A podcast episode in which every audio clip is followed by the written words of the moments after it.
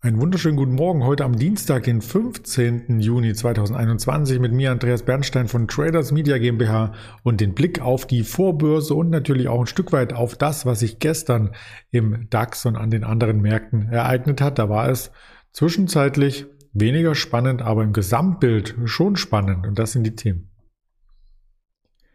Wir möchten schauen auf dem DAX nach dem Allzeithoch. Ja, das haben Sie richtig gelesen. Wir hatten gestern ein Allzeithoch bei 15.802 Punkten. Wir schauen auf Fußball, nicht direkt, aber indirekt und auf den Messenger-Dienst auf WhatsApp. Und dann werden wir über spannende Aktien auch noch einmal im Laufe des Tages sprechen. Mit dem Daniel Saurens gegen 11.30 Uhr wird es auf dem Kanal der Alice Exchange dieses Format geben. Freue ich mich schon wieder sehr drauf und blicke auf das Geschehen am Montag zurück. Wir starteten in die Börsenwoche sehr, sehr dynamisch. Also hier sieht man den Schluss vom Freitagabend und da ging es mit einem Ruck quasi nach oben auf das neue Allzeithoch. Ich hatte es eben benannt, 15.802 Punkte. Doch davon ist im Nachgang gar nicht mehr so viel übrig geblieben. Denn die Kurse bröckelten hier ab. Dieses Muster hatten wir im DAX ja schon öfters gesehen. Ja, und ab Mittag passierte gar nicht mehr viel. Also zwischen 15.700 und diesem Schlusskurslevel vom Freitag pendelten wir in einer engen Range. Es gab ein zwiegespaltenes Bild aus den USA. Der Dow Jones war schwächer. Bis fast zum Handelsschluss stand er unter Druck mit immer tieferen Tiefs und der Nasdaq hatte immer höhere Hochs. Also diese Entspannung an der Zinsfront womöglich durch Inflation, Verbraucherpreise, Erzeugerpreise, was es nicht alles gibt und die Fed beurteilen muss, das tut sie erst am Mittwoch, hat erst einmal zur Entspannung gesorgt und der Nasdaq ähm, kam sogar auf ein neues Rekordhoch dann abends. Und das wirkt sich natürlich auch auf den DAX aus, zuvor auf den, mit dem Blick auf den großen DAX, auf das große Bild. Im DAX, den Tageschart, eine rote Kerze. Und genau so eine Kerze, so ein Abverkauf von neuen Hochs hatten wir ja schon öfters gesehen. Also nur hier in dieser Tag Mitte Mai einmal ins Licht gerückt oder auch hier, das war Mitte April oder auch Anfang April, am 2. April. Also wir hatten schon öfter solche Formationen. Das hat in der Regel nochmal einen negativen Tag nach sich gezogen. Hier sogar einen stark negativen, hier sogar einen negativen mit Gap.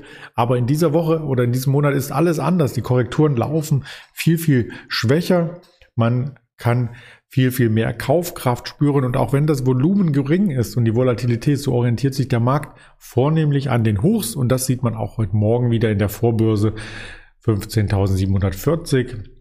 25 Punkte Aufschlag zu gestern der Nachbörse und die Nachbörse ist ja schon ein Stück höher gewesen als der Xetra Schluss. Also das war vielleicht dann gestern auch nur noch mal ein Luftholen am Nachmittag die Kurse um 15.700.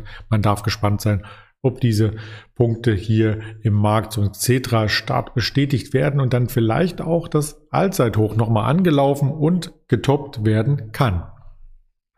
Abseits und doch nah an der Fußball-EM, die gestartet ist, möchte ich ein kleines Fußballthema hier mit reinbringen für die Fans vom König Fußball, wie man so schön sagt. Gibt es jetzt auch die Möglichkeit, den Lieblingsverein, womöglich Schalke zu unterstützen. Denn es gibt Anleihen und ja, bei Schalke ist eben das Thema nicht nur, dass es spielerisch in der letzten Saison nicht ganz so gut geklappt hat, ganz vorsichtig formuliert, sondern auch, dass das Geld fehlt. Also finanzielle Unterstützung braucht ein Verein, der natürlich auch Spieler beschäftigen muss auf hohen Levels, für Millionen Gehälter teilweise und diese Spiele einzukaufen, das geht natürlich nur, wenn in der Bilanz auch genug Liquidität vorhanden ist. Und da fehlt es jetzt erstmal Schalke, weil auch die Einnahmen wegbrechen, keine Champions League und wenn man nicht in der ersten Liga spielt, hat man auch weniger Fußballübertragungsrechte, logischerweise. Und das versucht der Verein mit einer Anleihe womöglich wettzumachen. Nicht nur was für hartgesottene Fans, sondern vielleicht auch ein Modell, um hier sein Portfolio ein bisschen breiter zu diversifizieren.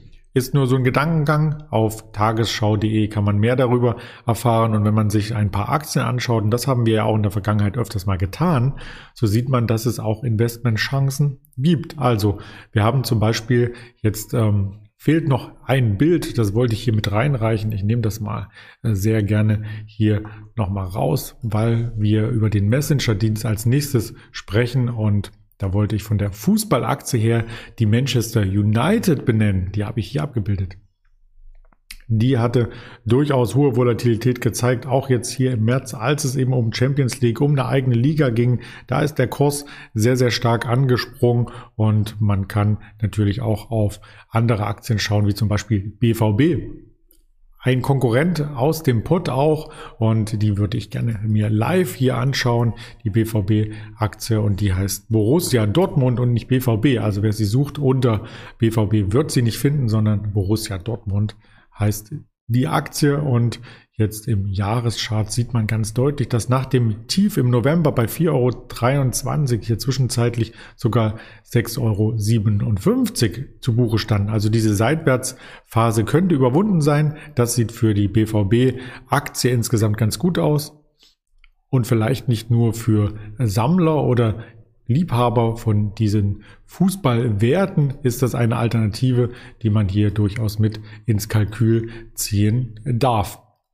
Ich hatte schon angedeutet, dass wir auch über Messenger-Dienste sprechen und da ist der WhatsApp Messenger immer noch der weit verbreitetste Messenger, den es gibt auf Smartphones, auf Tablets oder auch auf dem heimischen Computer anzuwenden. Und da gibt es eine News, nämlich eine Nachbesserung. WhatsApp plant einmal Nachrichten, um den Datenschutz so ein Stück weit auch gerecht zu werden. Der Chatdienst reagiert damit auf die wachsende Kritik an seiner Marktmacht. Und woher kommt denn diese Marktmacht? Die Marktmacht kommt daher, dass man bei WhatsApp natürlich weiß, es ist nicht nur ähm, WhatsApp als einzelnes Tool, sondern WhatsApp ist ja gekauft worden von Facebook. Und ja, das ist die Marktmacht letzten Endes, dass mehrere Social Networks hier zusammen an den Nutzer herantreten. Und ich hatte gelesen, dass über drei Milliarden Menschen weltweit mindestens einmal in der Woche dieses Tool oder eines der Tools aus dem Facebook-Konzern nutzen. Die Facebook-Aktie reagiert darauf äh, ziemlich gut. Also wir haben hier ein Allzeithoch wieder gesehen, 277,20 Euro jetzt aktuell und damit geht quasi der Siegeszug von diesem Tool oder von den Tools, man muss ja Facebook nochmal gesondert von WhatsApp als anderes Tool sehen, einher. Gibt natürlich auch entsprechende Alternativen, das möchte ich nicht verschweigen, aber das sind so die gängigsten äh, WhatsApp Messenger und vielleicht auch der Facebook Manager, den Messenger, den mehrere Nutzer hier nutzen.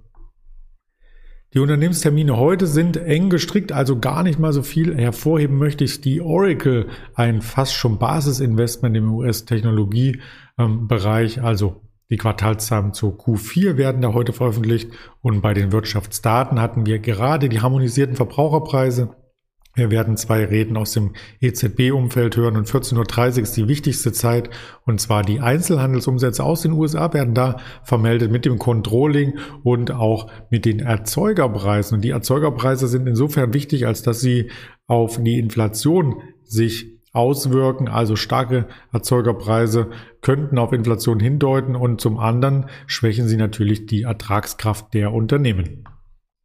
Das Ganze kannst du noch einmal im Nachgang auf Spotify, Deezer Apple Podcast hören und sehen natürlich auf YouTube, Twitter, Facebook, Instagram. Das waren die Impulse für den heutigen Handelstag. Ich würde mich freuen, wenn du 11.30 Uhr wieder einschaltest und wenn wir mit Daniel Sauren sprechen. Bis dahin alles Gute, dein Andreas Bernstein.